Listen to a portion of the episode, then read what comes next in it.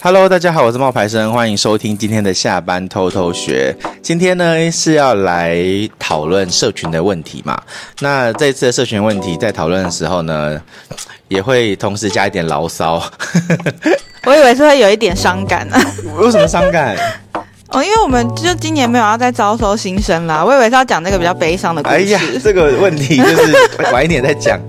我们你先问那个最近学生要问什么问题好了。好啊，因为最近好就是这个是牢骚的部分哈。呃，没有，这个不是牢骚，这个是专业的回答。好，我们专业的回答就是常常会有学生问说什么什么东西可不可以出现在我的 IG 姓名或是简介里面？比如说我就是想做一些减肥的，我可不可以就直接写我是个减肥账号？哦，我那我跟大家讲一下啦哈，或者是说我今天是做微商的，我觉得我家的产品棒棒，我想要冠上它的名字，可不可以？嗯，就是我觉得名字这件事情，你是要去考虑好感度的问题的。嗯，比如说像微商啊、直销啊、减肥啊、瘦身啊、股票啊这样子的关键字，其实会让人家起戒心。你的内容可以有这些东西哦，但你不要用你的命名去吓跑你的观众。你说的内容是我的自我介绍就可以写了吗？不是，是你的贴文。哦。是哦，对，就举例来讲啊，有一个阿妈，她很会玩股票，然后拿股票赚到的钱带孙子去旅行。那阿妈经营的内容是股票投资加亲子旅行。请问一下，她的标题，如果她的姓名哦，吼，嗯，如果是阿妈爱旅行，比较容易得到粉丝，还是阿妈玩股票比较容易得到粉丝？爱旅行哦，对啊，所以你就要去思考这个问题，说你把你的。呃，公司或者你把你的微商啊、直销啊、减肥瘦身这些字放到姓名里面去的话，会不会有这种好感度的问题？然后再来就是呢，尽量不要在名字里面放减肥跟瘦身这两个东西。为什么？因为其实 Instagram 跟 Facebook 这种社群平台，抖音可能还好，但是 Instagram 跟 Facebook 这样子的社群平台，还有 YouTube，他们其实是不太喜欢人家造成别人的容貌焦虑。嗯。还有一些，比如说性别歧视啊，嗯、然后那种种族歧视啊，这样子的东西。所以对于这一切，就是减肥跟瘦身，他们抓的很严格。哦，你记不记得你之前不是有做一个那个什么爱吃小姐？对啊。然后爱吃小姐那时候不是要讲啊就是减肥跟瘦身有的。我本来想要叫一个什么小胖妹还是小肥妹也不行哎、欸。对，他就会帮你变掉啊，他就会跟你说，因为你有胖跟肥，然后你这个好像是。就是会让人家造成焦虑，然后他就会把你的名字给变掉，就不行。对，所以如果你的状况跟现在我们提的这个案子差不多的话，我其实是建议里面就是不要有。可是如果你硬要放，那我给你一个 range，就是 就是区间呐哈。粉丝人数在三千人以内的时候，姓名跟简介都不要出现。就是那一些会影响人家好感度的东西哦。Oh. 那你的粉丝如果是在三千人到一万人的话，你不要出现在名字里，但是你可以出现在简介的第三行。为什么是第三行？因为第一行跟第二行比较容易被找到啦。第三行的话，其实你放上去，大家可能会忽略掉。嗯，对，好。那如果你的粉丝人数哦，我先前提是真实的粉丝人数，因为通常做这种微商跟直销的账号，有一些同学他们可能会买假粉，嗯，那如果你买假粉，你有六千个假粉，一千个真粉，嗯，那不好意思，就是那没有意义的。他们可能不会知道什么是假粉呢，因为他们买的时候应该都是那个对方会说，哦，你多少钱可以买到保证真粉？这样子，嗯，所以他们也不会啊，没有真粉这件事情哦。就是真实的粉丝是会跟你互动，跟他真的有在用这个账号的粉丝哦。对，所以如果你的真实的粉丝超过一万人，你就可以自行决定你要不要放名字跟简介，因为无所谓了。嗯哼，对。那名字这件事情啊，我最近呢有一个很深的感触，就是关键字哈很重要，可是关键字你不需要重复。哦，我昨天看到你改一个同学的案例，我看完之后就觉得好聪明哦，原来。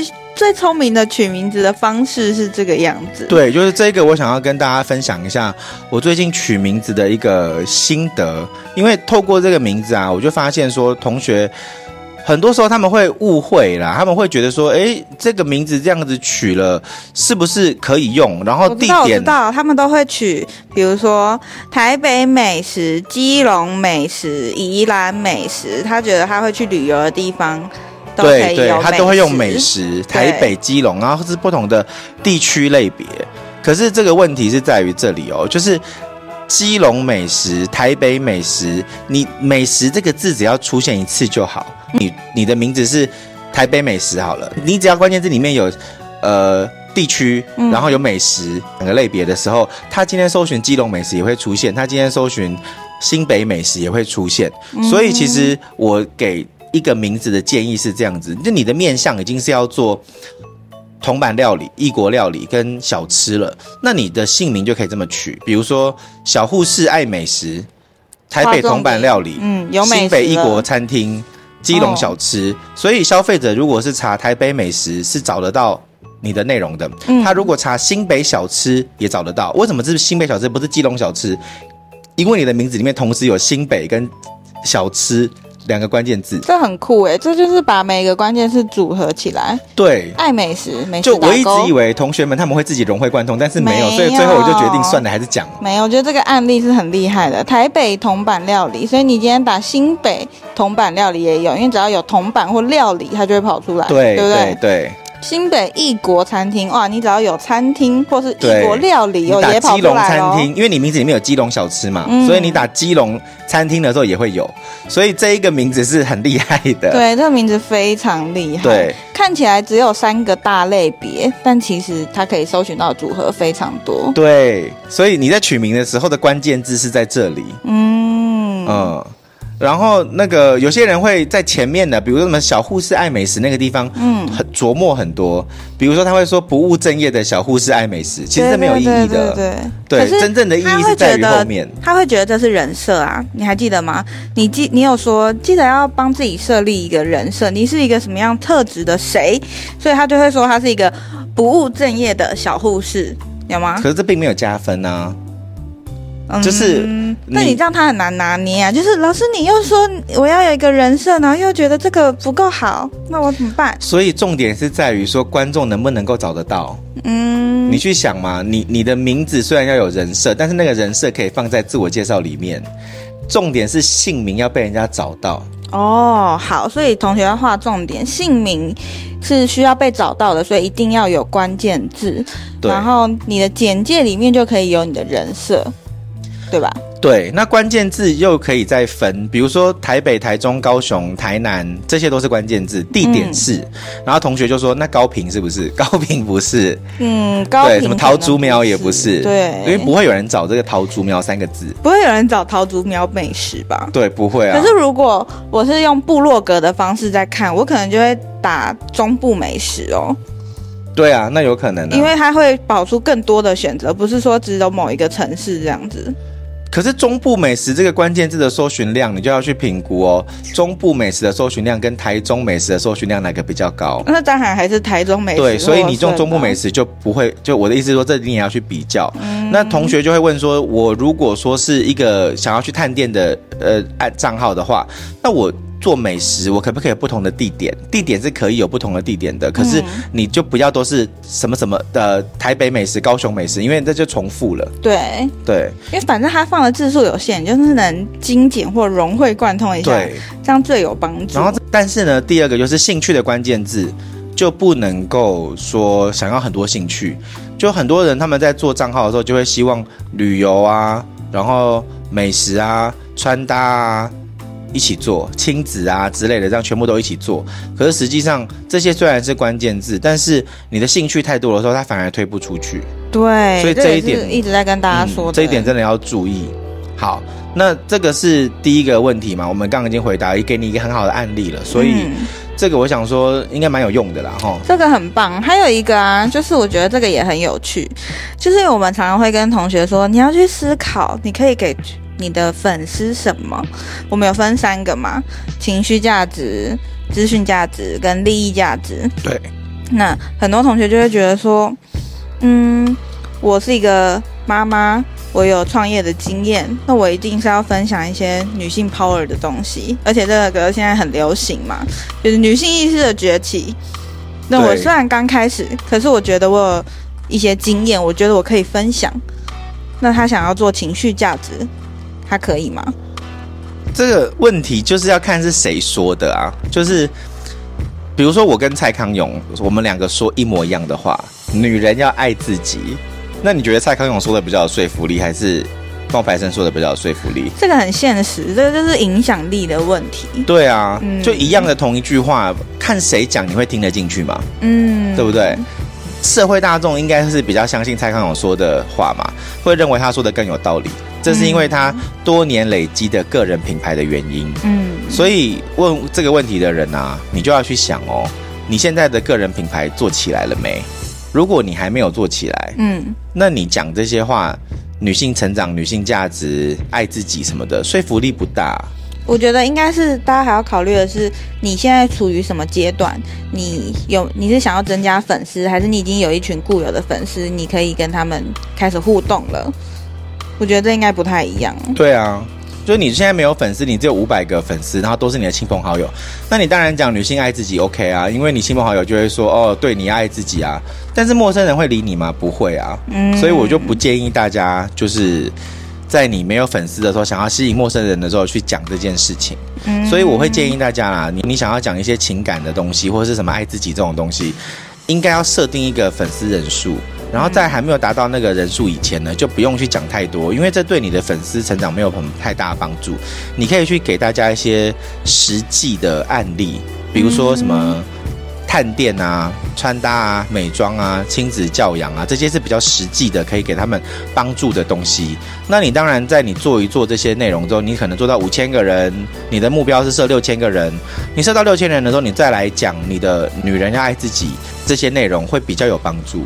因为你已经有人就愿意听你讲话了，你再来讲爱自己，这比较有意义。嗯，对。那你知道，昨天晚上其实有一个同学有问一个问题，我看我们已经很晚才回家了，然后你还是就是很晚在回答大家这样子。嗯，因为我们接下来想要问一个健康的账号，哈，他发东西的比例应该是怎么样子？因为我们的同学就有提出这个问题。所以发东西要怎么发是吗？健康的账号里面要官方的说法是要有贴文、reels 跟限动。对，它的比重应该怎么配合比较好？他说不要偏重一个一个任何的内容，嗯，这是官方说法。官方的。那因为可是我个人实测，嗯，我觉得不是。OK，那你觉得怎么样的比例会好一点呢？因为我们同学现在刚开始经营嘛，然后他们就会遇到一些问题。因为你知道限动的产生是比较快速的，相较你要做一则贴文或者一个短的影片来说，现实动态很简单嘛。如果他今天想要直接销售的话，这是比较快的，对不对？我想要跟大家讲说，首先你要先了解这三个。呃，类型的内容它有什么差异？好，比如说，如果你今天是要做限动的话，那你就要去想嘛，这个限动是给谁看？是给你的粉丝看，还是给陌生人看？基本上限动都是给粉丝看的啦，所以它的目的是要去开启跟粉丝的话题。嗯，然后它有互动按钮，它可以放链接，这个是限动的特色。但是你要记得第一句话是限动是给粉丝看的，那他就会说啦，那我我一直努力的发，结果我还。掉了粉丝，那怎么办？因为他他没有，你要讲前因后果。他的状况是哈，就是因为你刚刚你刚刚没有讲前因后果，这样大家其实听不懂。好，就是他的问题是这样子，他在想说哈，呃，因为他是微商啊，所以他就觉得说，他现在如果一直是做一些什么探店啊、咖啡啊，然后美食啊这些东西，结果他的线动一直在放产品、瘦身、美容，这样会不会觉得很突兀？因为风格不一样。然后会不会让人家觉得说这样感觉就是很商业，然后被退追？嗯，然后我就说啊，你要评估一下你自己限动的发文比例啊。所以我才问你发文比例怎么办啊？通常来讲，就是你要发三五则实际，就是三五则生活分享，然后一一两则商业分享啊。嗯，这是最常见的做法啊。他说，可是如果不常常透过限动分享，要怎么样让人家知道产品的好？我们有在卖东西。然后我就跟他说，可是。他说的不常常分享是怎么怎么个不常常？他的常常又是多常常？你一天如果分享二十则限动，都是一样的。没有，你一天如果分享二十则限动，啊，里面你就可以穿插，比如说三到五折是你的你的卖产品啊。嗯，三到五折，二十折里面占三到五折，就是平均三到四折一篇限动啊。嗯，对啊，就是说主要还是不是平均三到四折生活限动里面搭配一则。那个商业线动啊。主要还是不要那么商业，就是他的生活感跟人的感觉要出来。但问题不是这个，问题是他的问题是他现在粉丝只有我去看的啊，他的粉丝就不到五百个人吧。因为他就是在讲他现在粉丝数还不够多，但他又想要变现啊。然后我就跟他讲的很直接，我就跟他说：“你现在不用急，因为你没有粉丝，你有了粉丝，你再来考虑被退追的问题。”嗯然后你就是因为粉丝太少，才会这这么纠结这一两个人退追踪怎么办？因为我说真的，我自己也是每天都有人退追踪啊。那我新增的粉丝人数比退追踪的粉丝人数高就好了。对，你还截图？对，我就直接截图给他看啊。我每一天，真实哦，我每一天可能增加就是六十个新呃八十个新粉丝，被退追二十五个，所以我还有六十一个新粉丝每一天，我就不会去 care。我就不会去 care 那二十五个离开我的人呐、啊，嗯，而且那二十五个离开我的人本来就不会买我的东西啊，嗯、所以看不看无所谓，嗯，哎、欸，我跟你说，不只是这一个人这样子问呢、欸，因为他们现在都在差不多的阶段嘛，刚开始，刚开始的时候，每一个粉丝对他来说都是很珍贵的、啊。不是说到这个，我昨天好像梦到一件事情，我不晓、啊、我不晓得是我梦到的，还是我真的有这样子讲，啊、我有点忘记，因为、啊、因为我好像。啊，不是，不是我梦到，是真实发生的。就是昨天在私讯回复的时候，然后就有一个男生，然后他就说，呃，他他他他他就说他要上我们，他想要上我们的课，可是他没有，呃，他没有时间。然后他就说他现在还有一阵子，比如说才会退伍，他但他又想要累积粉丝，他未来可以做一些其他的一些运用，比如说卖东西或者是建立个人品牌。然后他就问我说，那这样子可以吗？然后可以上我的课吗？什么的？嗯然后我好像就跟他讲说，呃，时间的话，我觉得，呃，你就是你可以去评估，因为我们的课程我们讲过嘛，就是你可以自己掌握你什么时候要上啊，因为我们可以看回放。然后他就说，那如果说，呃，我现在累积了很多的粉丝以后，那会不会对我的工作造成影响？因为他的工作是比较偏公务员的。嗯，就是所以就是无法兼职这种，你知道？嗯嗯。然后你知道我回他什么吗？什么？我回他，我回他说，我不我不是回他这个，就是上面就是刚刚的那个讲法。嗯。我突然就有一个灵感，我就回他讲说，哦，我跟你讲，我邻居他们家的小孩子，他一直在烦恼他自己考上台大以后会住得很远怎么办？可是问题是，他根本就没有考上台大。哎呦！你听得懂了吗？我这个我这个我这个解释，然后我就说，他应该是觉得很扎心吧。所以我就说，所以所以你现在也还没考上台大，然后你就在担心说，你考上台大以后要怎么办？我觉得同学们应该被被你插了很多箭了，我把你们拔出来没关系。这是真的，你们才刚开始上课啦，好不好？这才第一个月而已。就是我一直掉粉怎么办？问题是你现在就没有粉丝啊，你那边掉粉怎么办？我们来上课就是要。呃，把重点放在怎么增加新的粉丝，我们不要去关注我们为什么现在在掉粉。对，所以 所以刚刚讲了一下，就是第一个你要知道说这三种贴文的类型嘛。刚刚讲的第一个类型是现实动态，是给粉丝看的。嗯，那你要有新粉丝，你就是要去花时间去做 reels 跟贴文。嗯，那 reels 跟贴文的差别就是一个影片，一个一个一个文字嘛。那当然。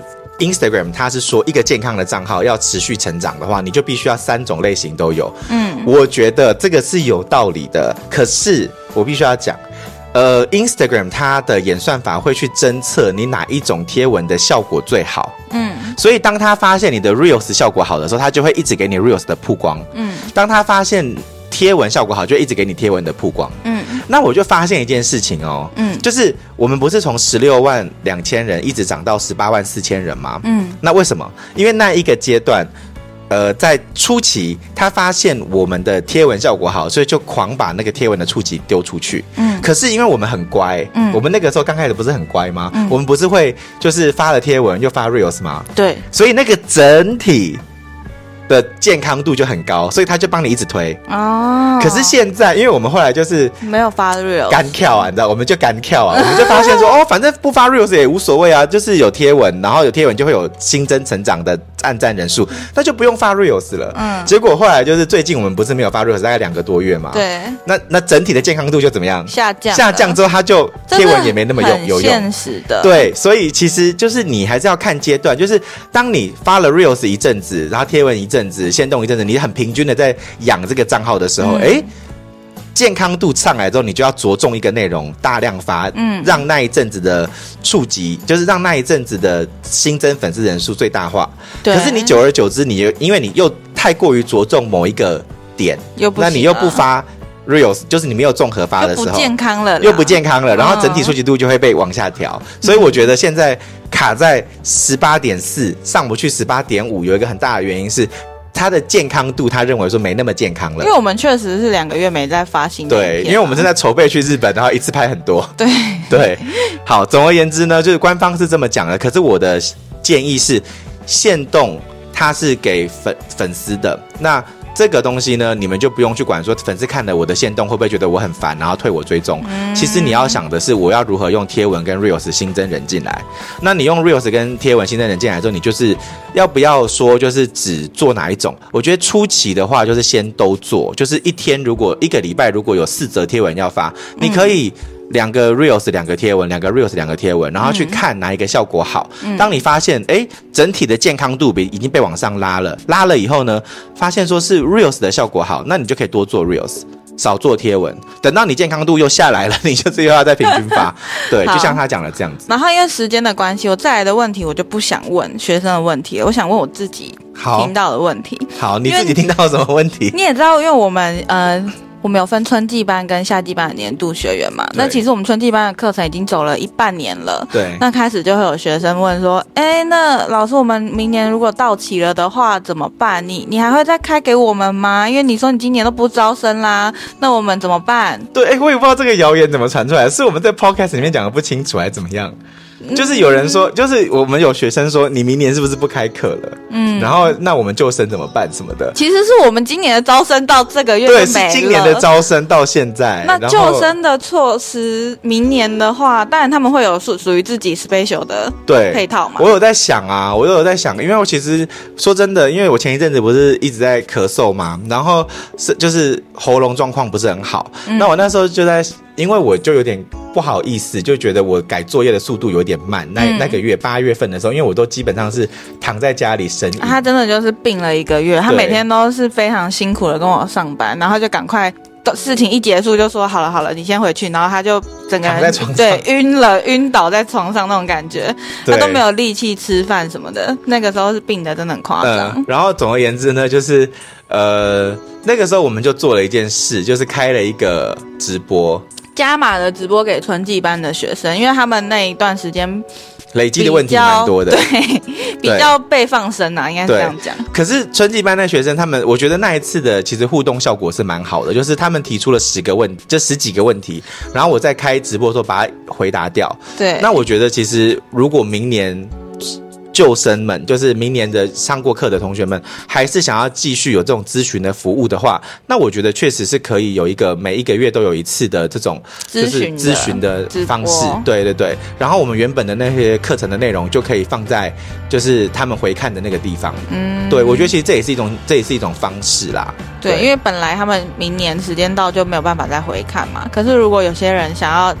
把一些不懂的地方再多看几次，看懂，就是说把它真的学起来，整套都把它学起来的话，它其实是还有机会有时间再看。而且甚至是有问题的时候是可以再问的。像我们最近就问的有一些学生，他们现在已经开始遇到业配的问题啦。对，就我们之前有讲嘛，然后后来我有在跟他私聊啊，哦，我有提醒他说，你要记得你要设定那个大修次数跟小修次数。对对对，我说我说你是做手工粘土的，那如果到时候他跟你说，哎，不好意思，就是。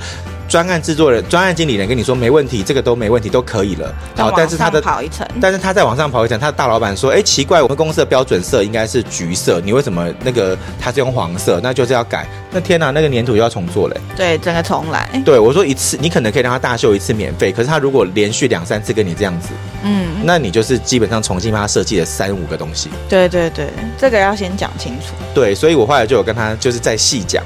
嗯，那这一些可能就是他如果在外面。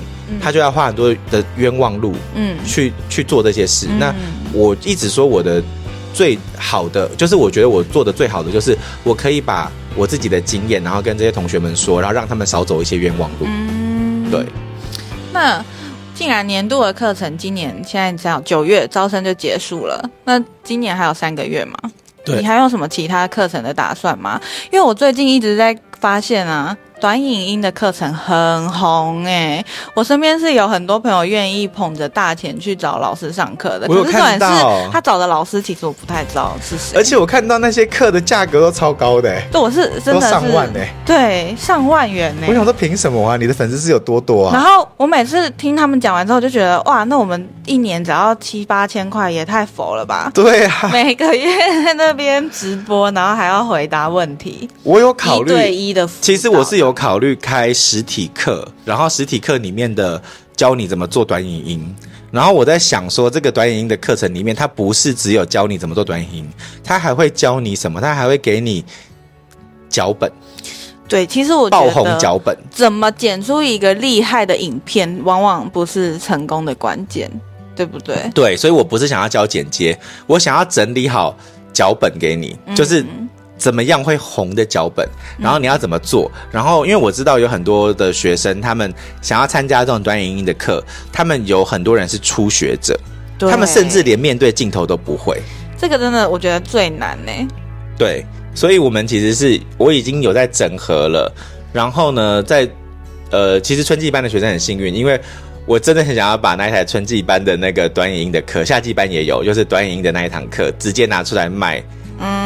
对，直接拿出来卖实体课。嗯，我有在想这件事情，但是这个我们目前是抓要做的话，可能是明年一月，因为我们年底真的太忙了。对啊，我们还有一本书要出。哎，我觉得这本书也可以跟大家透露一下。哎，不行，要不然你这样，你现在讲了，我们 我们以后 podcast 就没东西可以讲。好好好，反正我们今天就只是回答一下大家问题，然后跟我们本来春季班的学生说，哎，你们不用担心，我们只是今年不招生了。那明年关于你们的配套，一定会到时候再提出来给你们。对，不用太担心这件事情啊。对。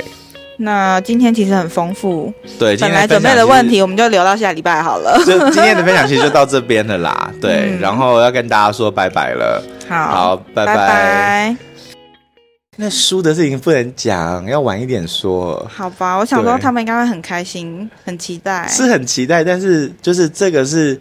这一次的这本书，我每次做的时候都 get 塞饼，就是对，因为很烦。第一次写的那个东西就是社群书了嘛，然后后来是爱情书，结果这次其实是。